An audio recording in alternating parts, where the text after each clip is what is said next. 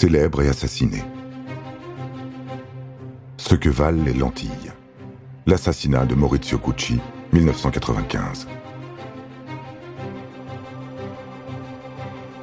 Milan, au 20 rue Palestro, le 27 mars 1995, quatre coups de feu retentissent dans le petit matin. Puis un cinquième. La police arrive sans tarder dans le quartier le plus chic de la capitale lombarde. Sur le marbre d'un immeuble de luxe, elle découvre un corps sans vie que nul n'a besoin d'identifier car il est mondialement connu. C'est celui de Maurizio Gucci, le Gucci de la mode et des sacs à main. Le milliardaire a été tué à bout portant de trois balles dans le dos, puis une dans la tempe. La cinquième balle fut pour le gardien de l'immeuble qui a tenté de l'aider et s'en tire avec une blessure au bras. C'est un témoin essentiel. L'Italie est en deuil. Quant au monde de la mode, il est sous le choc.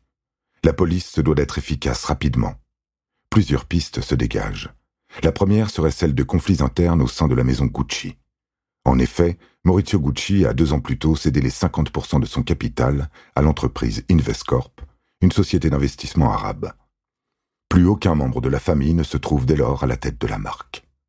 Mais la piste ne semble pas aboutir, même si les autres membres de la famille Gucci tiennent depuis toujours Maurizio pour un incapable. C'est d'ailleurs le seul point sur lequel ils s'entendent. Le reste n'est que querelle, rancune et coups bas.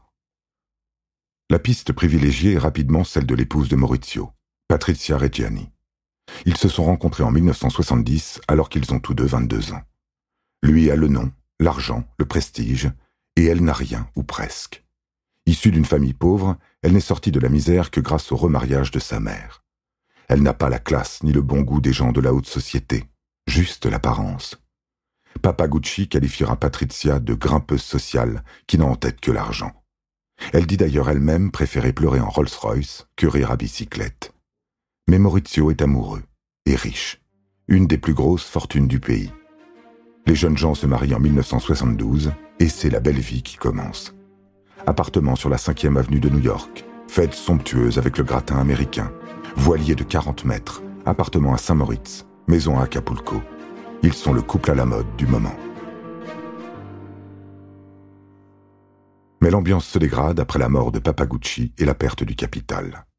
Patricia impute à son mari la dégringolade de la famille et de la maison. Excédé, il demande le divorce en 1985, qui ne sera prononcé qu'en 1994. Patricia reçoit 2,5 millions d'euros et une pension alimentaire annuelle de 650 000 euros, qu'elle compare alors à un simple bol de lentilles. Quand on mange du caviar depuis plus de 20 ans, c'est un peu dur.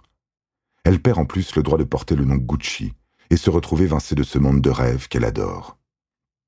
À la mort de Mauricio, cependant, celle qu'on appelle désormais la veuve noire vient s'installer dans l'appartement du défunt avec leurs deux filles. Elle en chasse sa nouvelle compagne, Paola Franchi, qui heureusement ne deviendra jamais la nouvelle Madame Gucci. Rien ne se passe pendant deux ans, jusqu'aux révélations d'un veilleur de nuit. Il avoue que Pina, la meilleure amie de Patricia, lui a demandé de trouver des tueurs pour liquider Maurizio. La police arrête tout le monde le 31 janvier 1997. Durant son procès, Patricia Reggiani clame haut et fort son innocence, mais elle est condamnée à 26 ans de prison. En 2011, lorsque les juges lui proposent une semi-liberté en alternant prison et emploi, elle refuse. Je n'ai jamais travaillé de toute ma vie, déclare-t-elle, et ce n'est certainement pas maintenant que je vais commencer. Quand elle est libérée en 2013, elle sort aussitôt faire du shopping via Monte Napoleone, avec un perroquet sur l'épaule et les journalistes aux trousses. C'est bon, la liberté.